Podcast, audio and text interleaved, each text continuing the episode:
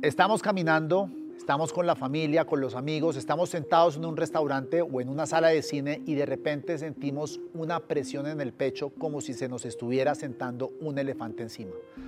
Soy Diego Santos, periodista, y les doy la bienvenida a Cuida tu Salud, un podcast de la Fundación Santa Fe de Bogotá, donde hablamos del tema más importante para todos nosotros, nuestra salud. Como les decía, esa presión, ese dolor, esa intensidad que se puede sentir en el pecho se puede sentir en los brazos o en el cuello, es un síntoma de un infarto agudo del miocardio. Se confunde a veces con un ataque cardíaco, se confunde con un paro, pero es una cosa completamente distinta. Para hablar del infarto agudo del miocardio nos acompaña el doctor Juan Francisco Figueroa, quien es cardiólogo, coordinador del Centro de Cuidado Clínico de Infarto Agudo de Miocardio de la Fundación Santa Fe de Bogotá. Doctor Figueroa, bienvenido a Cuida tu Salud. Diego, muchas gracias por la invitación. Hablemos de lo siguiente. ¿Cuál es la diferencia entre ataque cardíaco e infarto agudo del miocardio? Porque en la investigación le debo confesar que me, me confundí un poquito y no sé si es lo mismo o si son dos cosas completamente distintas. Me parece importantísimo que iniciemos con esa aclaración. Ataque cardíaco es un término que se utiliza globalmente, que la gente utiliza para hablar de un evento que ocurrió en el corazón. La mayoría corresponde a un infarto. Sin embargo, hay muchas otras causas de ataque cardíaco. Entonces, la invitación es que utilicemos más el término infarto agudo del miocardio para referirnos a ese evento súbito que ocurrió en el corazón. Ok, ya entrando y sabiendo que lo que vamos a hablar no es de ataque cardíaco precisamente, sino de infarto agudo del miocardio, ¿qué es el infarto agudo del miocardio? El infarto, para entenderlo en términos prácticos, es la obstrucción del flujo sanguíneo por grasa. Es decir, una de las arterias que lleva sangre a nuestro corazón se obstruye completamente por grasa ese tejido que debe recibir esa sangre sufre y en muchas ocasiones se muere.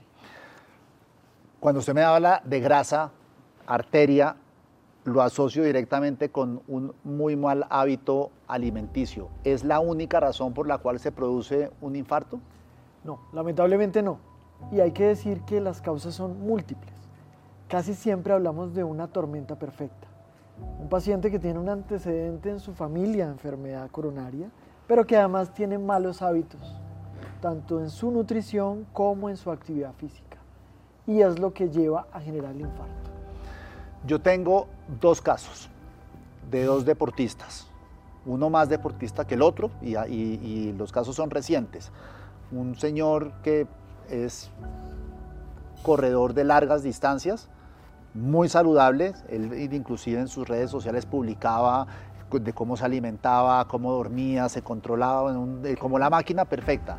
Un día, ¡pum!, un infarto agudo del miocardio. Resultó siendo, cuando los médicos le dieron su caso, es uno entre un millón, un tema congénito y demás, etc. Y el otro, de otra persona, relativamente sana, eh, que no consume casi alcohol, que tampoco fuma, que corre todos los días muy juicioso y también le dio lo mismo. A las personas saludables también les puede dar esto. Sí, por supuesto. Es decir, hay varias cosas. Hay un factor genético que no es modificable, eso no lo podemos cambiar, pero sí podemos contrarrestar esa genética con los hábitos saludables. Entonces, de hecho, es mejor tener unos hábitos saludables, eso puede compensar la carga genética. O sea, estas dos personas sobrevivieron probablemente por sus buenos hábitos por supuesto, alimenticios. Eso, eso los protege. Eso los protege, por supuesto. Existen otras causas de infartos o ataques en los pacientes muy jóvenes. Tú lo mencionabas, por ejemplo, de nacimiento hay una arteria que no lleva el recorrido normal, sino que nació de otra parte.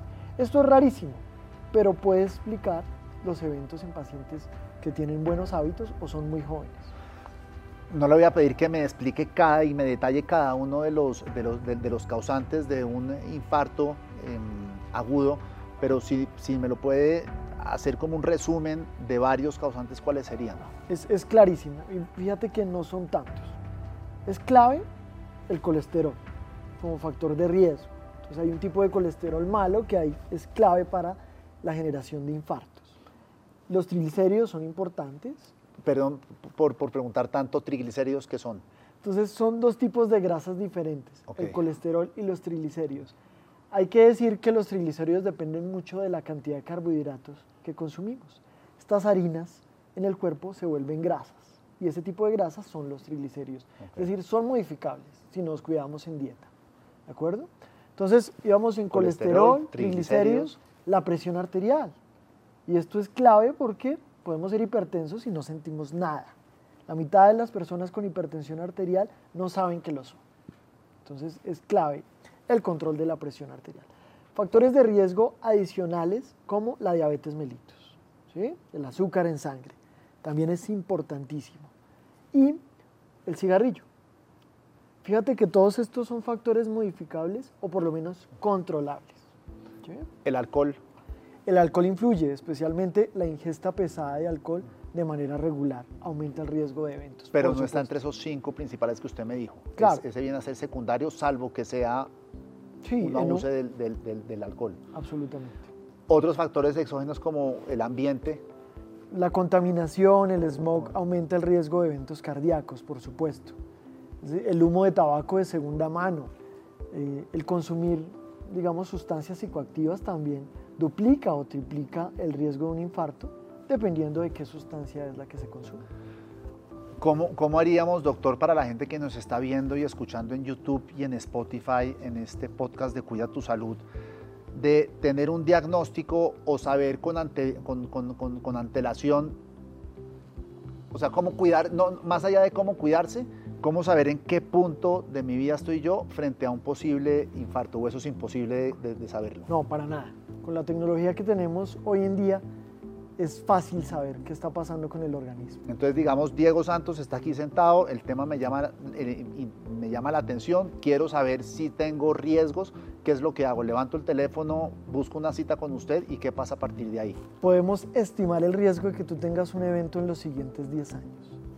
Podemos predecir un evento de esas características. ¿Haciéndome qué? Te tomamos la presión arterial, medimos tus niveles de colesterol, de azúcar, te preguntamos si fumas, tus hábitos y a través de un cálculo específico podemos estimar tu riesgo. Y la clave es intervenir en esos cinco factores de riesgo adicionales sumando los hábitos, es decir, si tú modificas tu estilo de vida, aumentas el ejercicio, modificas los hábitos nutricionales, protegiendo esos cinco factores de riesgo, esa probabilidad de un infarto, si es que es alta, puede disminuir considerablemente. ¿Qué tanto disminuye o qué es lo que hace el ejercicio para que yo disminuya mi riesgo de que sufra de un infarto? Esa pregunta es clave y de hecho la respuesta podría ser muy extensa porque los efectos son múltiples. Una sesión de ejercicio te disminuye la presión arterial, mejora el flujo sanguíneo, en las arterias. Claro, pero si está taponado no importa, el, el, el flujo, la, la, grasa no se va a diluir por más ejercicios que uno haga, ¿es correcto? Claro. Y ya que lo mencionas, es clave antes de iniciar un entrenamiento o un programa de ejercicio, tener una valoración.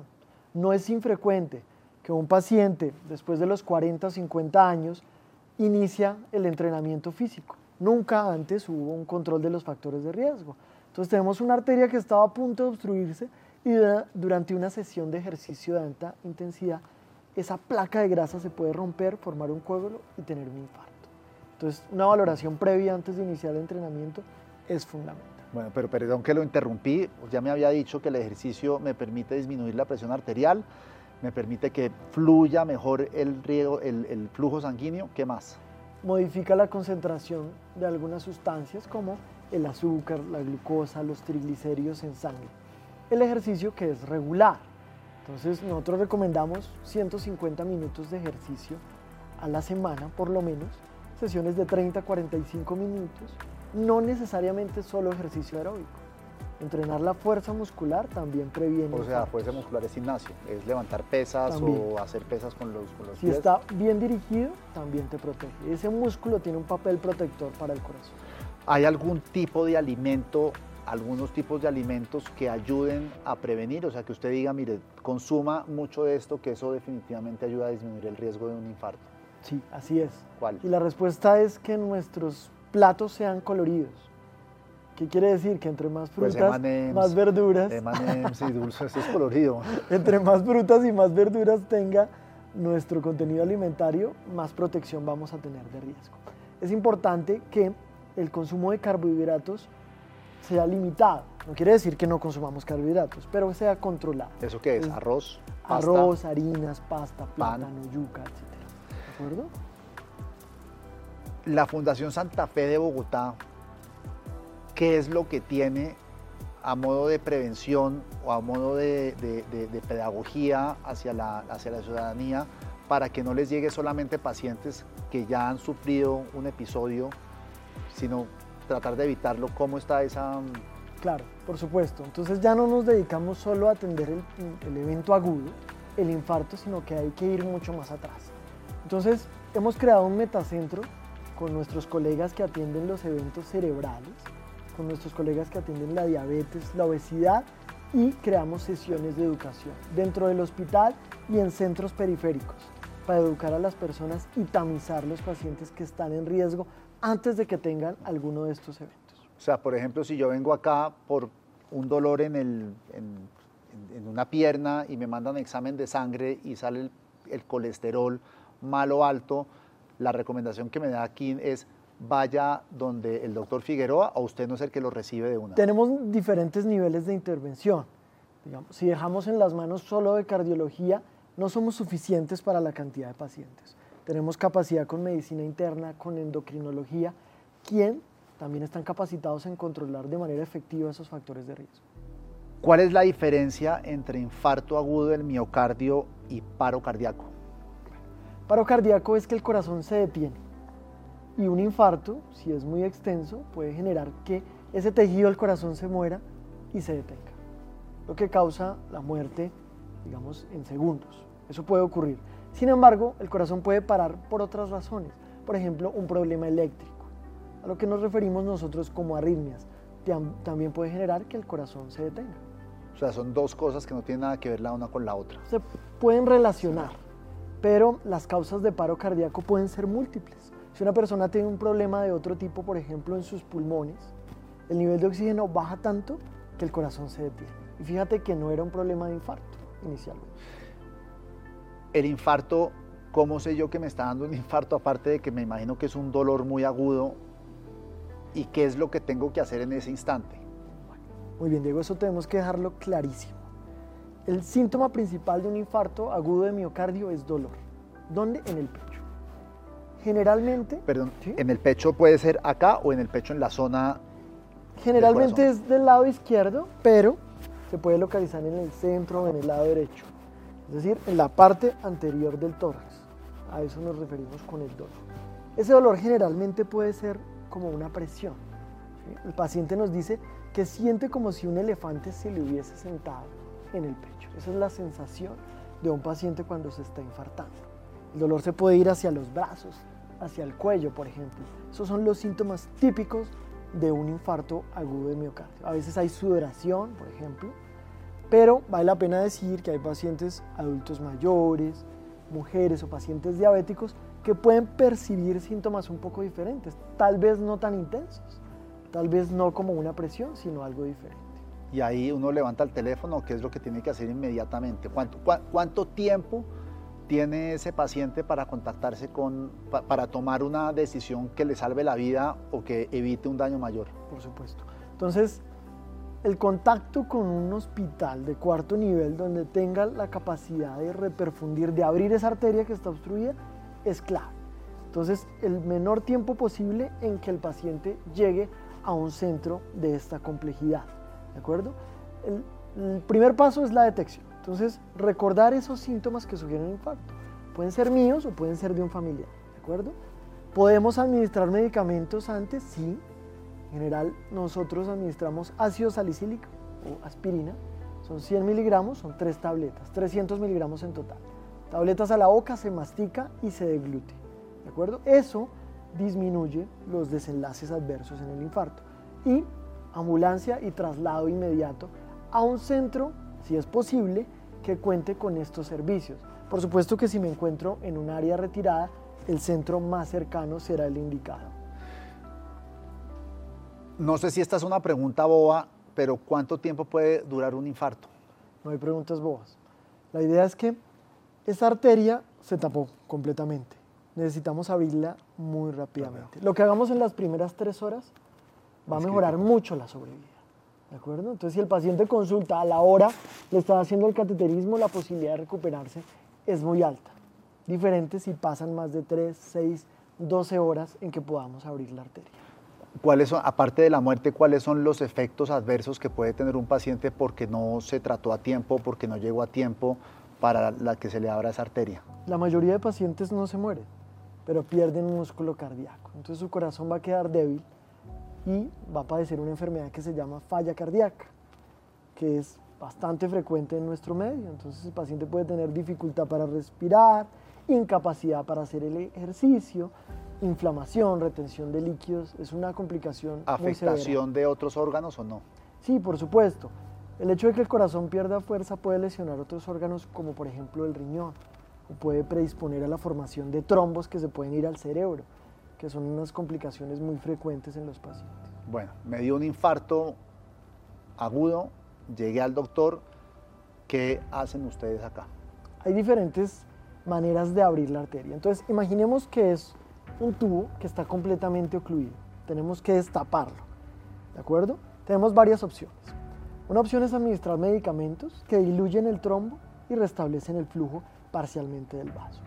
Pero lo ideal es entrar con un catéter hasta donde está la obstrucción y destapar. Pero ¿y ustedes cómo saben eso? O sea, yo tengo aquí el dolor, la obstrucción pudo venirme de la pierna o no. Claro. Te llevamos a una sala de hemodinamia. Casi siempre las obstrucciones están ubicadas en las arterias que llevan sangre al corazón y a través de un catéter ingresamos por el brazo y se revisa qué arteria está obstruida y se intenta destapar inmediatamente. ¿Y eso es un procedimiento de cuánto tiempo? Porque, por ponerlo, el catéter siempre entra por la... Por una arteria del brazo. Por una arteria del brazo. Y arranca y sube y sube y sube y sube. ¿Cuánto tiempo se puede demorar hasta llegar? Un hemodinamista de los que tenemos en la Fundación Santa Fe puede abrir esa arteria en 15 minutos en una emergencia. Es un procedimiento que se hace muy rápido. ¿Pero cuántas arterias llegan al corazón? Eso es importante, son dos arterias principales, una derecha y una izquierda. La izquierda tiene dos divisiones, entonces en total son tres arterias principales. Listo. ¿Y, ustedes cuando están metiendo el catéter, cómo saben si ir a la derecha, a la izquierda o hacen todo el movimiento? hay un equipo en tiempo real que nos va mostrando dónde está el problema y cómo se mueve el catéter.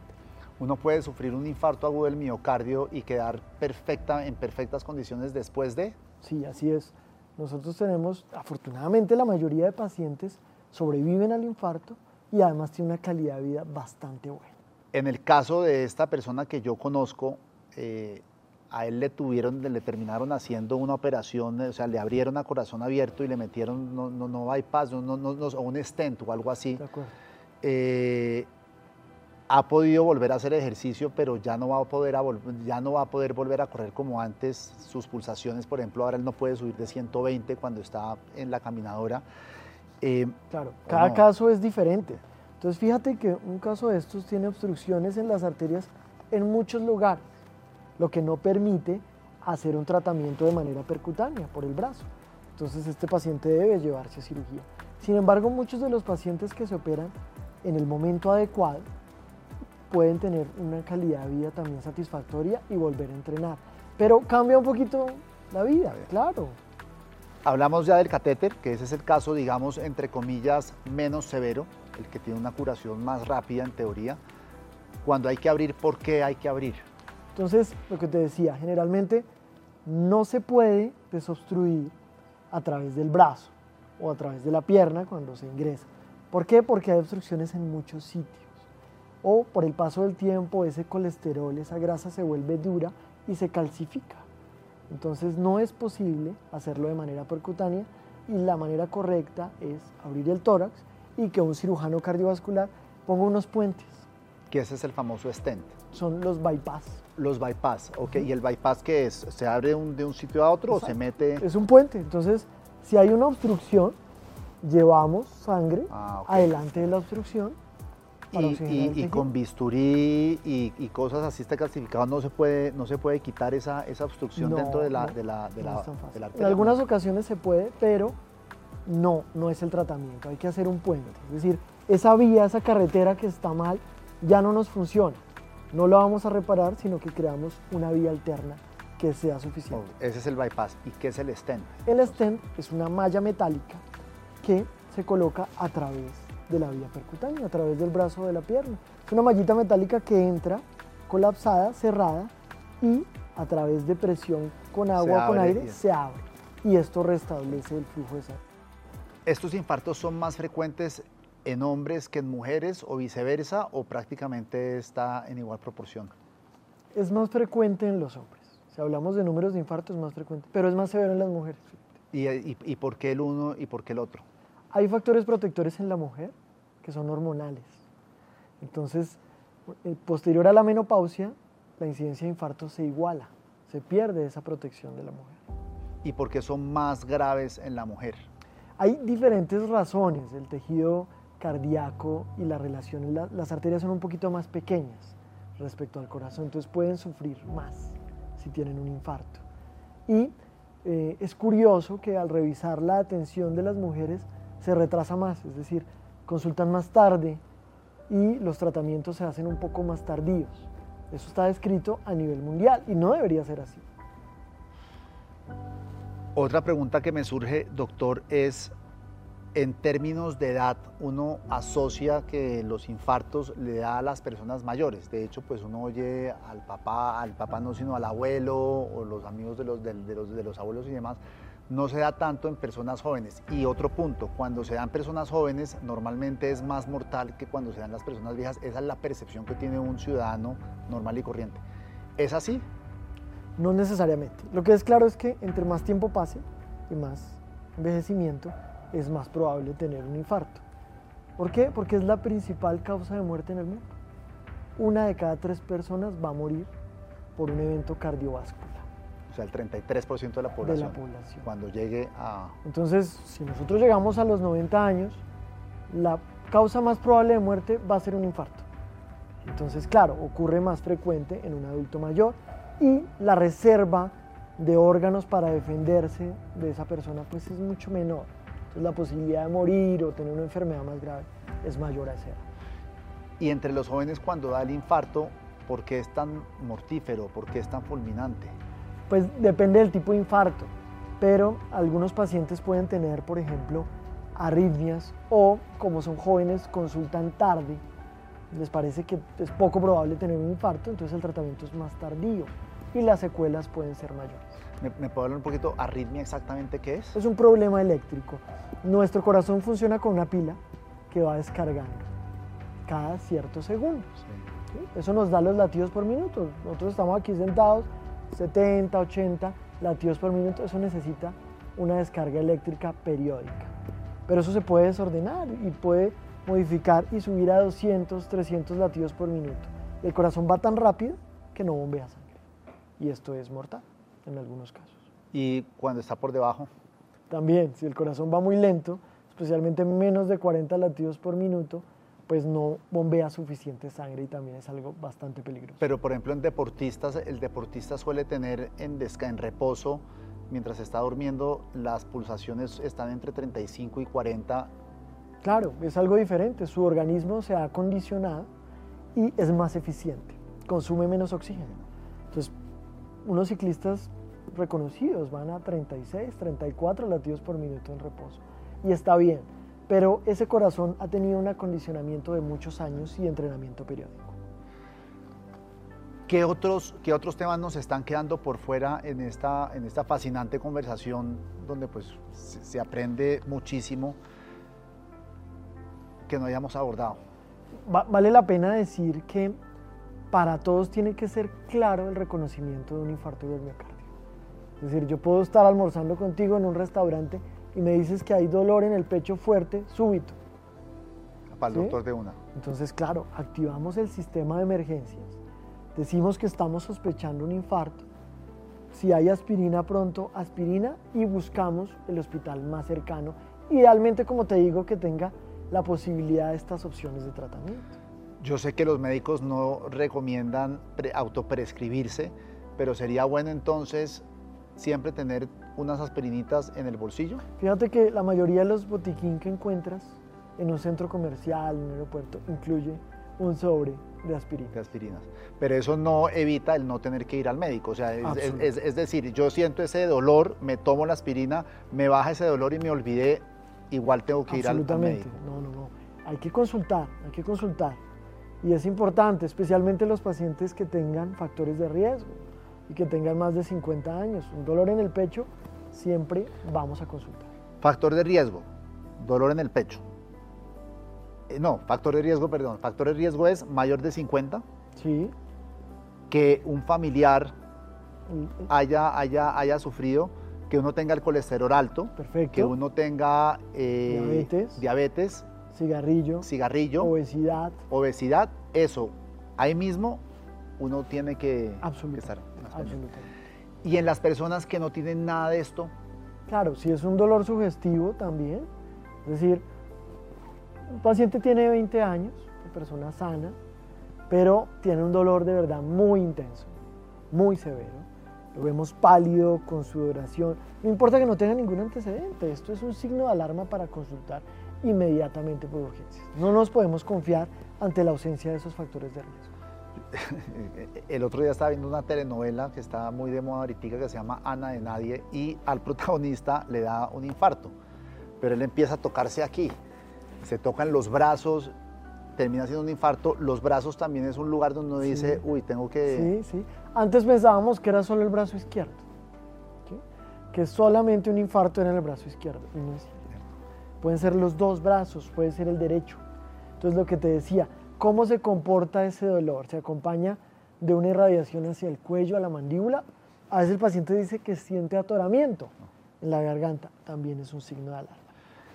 Ese, ese dolor en el ese, dolor o esa molestia en el brazo tiene que ser como intenso o, un dolorcito así que uno siente ahí de vez en cuando. Claro, debe tener algunas características, es decir, no es un dolor de segundos de duración, no es un dolor que se modifique al movimiento. Tú levantas el brazo y ahí te duele, lo dejas quieto y te mejora. Pues no, no sugiere que sea un infarto. Especialmente cuando se acompaña de un dolor fuerte en el pecho, es un signo de alarma. A mí, a mí la enseñanza que me queda de este eh, episodio es que cuide su alimentación, manténgase haciendo deporte y esté muy pendiente de cualquier dolor anormal en pecho o en alguna otra zona del cuerpo. De acuerdo, de acuerdo. Yo creo que ha quedado clarísimo realmente. Bueno, doctor Figueroa, muchísimas gracias, por habernos acompañado. Y también les agradecemos a todos ustedes que nos están viendo y escuchando el habernos acompañado en estos minutos para aprender de un tema importantísimo y que como ustedes pudieron escuchar, cada vez es más delicado en Colombia. Suscríbanse a nuestra cuenta de YouTube, Fundación Santa Fe de Bogotá. Cuida tu salud, activen la campanita y reciban notificación de un nuevo episodio cada semana. También estamos en Spotify, donde también tenemos video. Ahí suscríbanse y también reciben una notificación. Nos vemos la próxima semana para un nuevo episodio de Cuida tu salud. Feliz semana.